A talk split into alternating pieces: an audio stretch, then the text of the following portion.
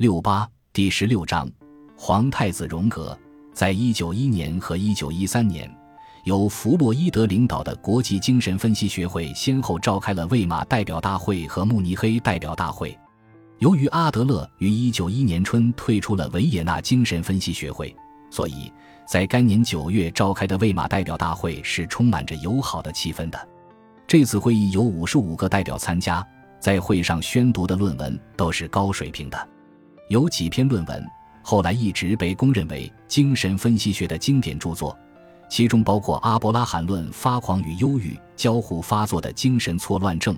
费伦奇论同性恋的文章和查赫论精神分析学与精神科学的交互关系的文章等，兰克的杰出论文《论诗歌与传说中的裸体题材》是大会上最后宣读的，也是最好的文章。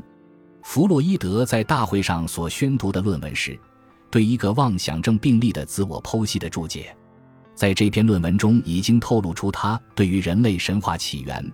图腾崇拜等原始宗教和原始文化的兴趣，他实际上为图腾与禁忌做了准备。当时，弗洛伊德与荣格的关系还是比较融洽。荣格在工作报告中说：“国际精神分析学会已拥有一百零六个成员，在欧洲又有法国、瑞典、波兰、荷兰四个国家的学者开始投入对精神分析的研究工作。从一九一二年起。”弗洛伊德同荣格的关系才开始冷淡下来。按照国际精神分析学会的以往惯例，世界性的代表大会应是每年举行一次，但1912年并没有召开大会，因为大会主席荣格在1912年夏天到纽约去讲学。弗洛伊德看到了即将出现的新裂痕，他写信给阿伯拉罕说：“就我个人而言，我并不抱太大的期望。”在我们面前会出现暗淡的时刻，只有下一代才能承认我们的成果，但我们仍然享有无上的乐趣。在那年年初，中斯就已经从荣格那里听到即将来临的新的分裂风暴的讯息。在过去两年，荣格和弗洛伊德都已经着手考虑神话文学和比较宗教学的问题。在这以前，弗莱彻尔曾在1910年发表过四卷本的。图腾与异族通婚的著作，这一著作为弗洛伊德思考类似的问题提供了丰富的资料。但是，在一九一二年撰写《图腾与禁忌》的过程中，弗洛伊德同荣格的矛盾越来越明显的暴露出来。实际上，弗洛伊德与荣格的分歧早在纽伦堡大会以前就已有先兆，在沙尔斯堡大会之后。阿伯拉罕曾写出关于神经质病症与性的关系的论文，阿伯拉罕的观点与弗洛伊德完全一致。可是，当时的荣格就已表示很激烈的反对态度。荣格明确表示，神经质与性不存在必然的和本质的关系。但一直到弗洛伊德同阿德勒的关系决裂为止，弗洛伊德始终没有认为他与荣格在理论上的分歧会导致他们之间的决裂。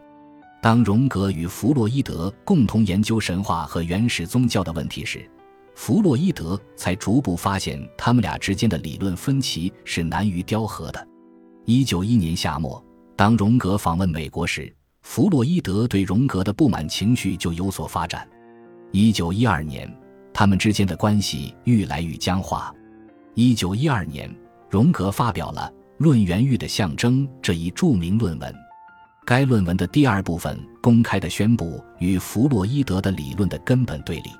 荣格坚持认为，原欲这个概念只代表一般的紧张状态，而不是只限于性方面的冲动。荣格在一封信中说，他认为原欲的概念必须走出性的狭窄天地，而把它看作是一般的心理冲动。同时，一九一二年夏末，荣格在美国的讲学内容也公开表示了他在理论上同弗洛伊德的对立。十一月，弗洛伊德同荣格在慕尼黑会谈，在会谈中，双方的争执不但没有解决，反而有所发展。但是，直到一九一三年召开慕尼黑代表大会为止，荣格仍然没有退出国际精神分析学会，因而他始终担任该会主席和。精神分析与精神病理研究年鉴的主编。一九一三年十月，荣格才写信给弗洛伊德，正式表示要辞去年鉴的主编职务。他还直截了当地表示，今后不可能再同弗洛伊德继续合作下去。一九一四年四月，荣格正式辞去国际精神分析学会的主席职务。接着，在第一次世界大战爆发前夕，荣格宣告退出国际精神分析学会。荣格退出学会后，阿伯拉罕担任临时主席职务。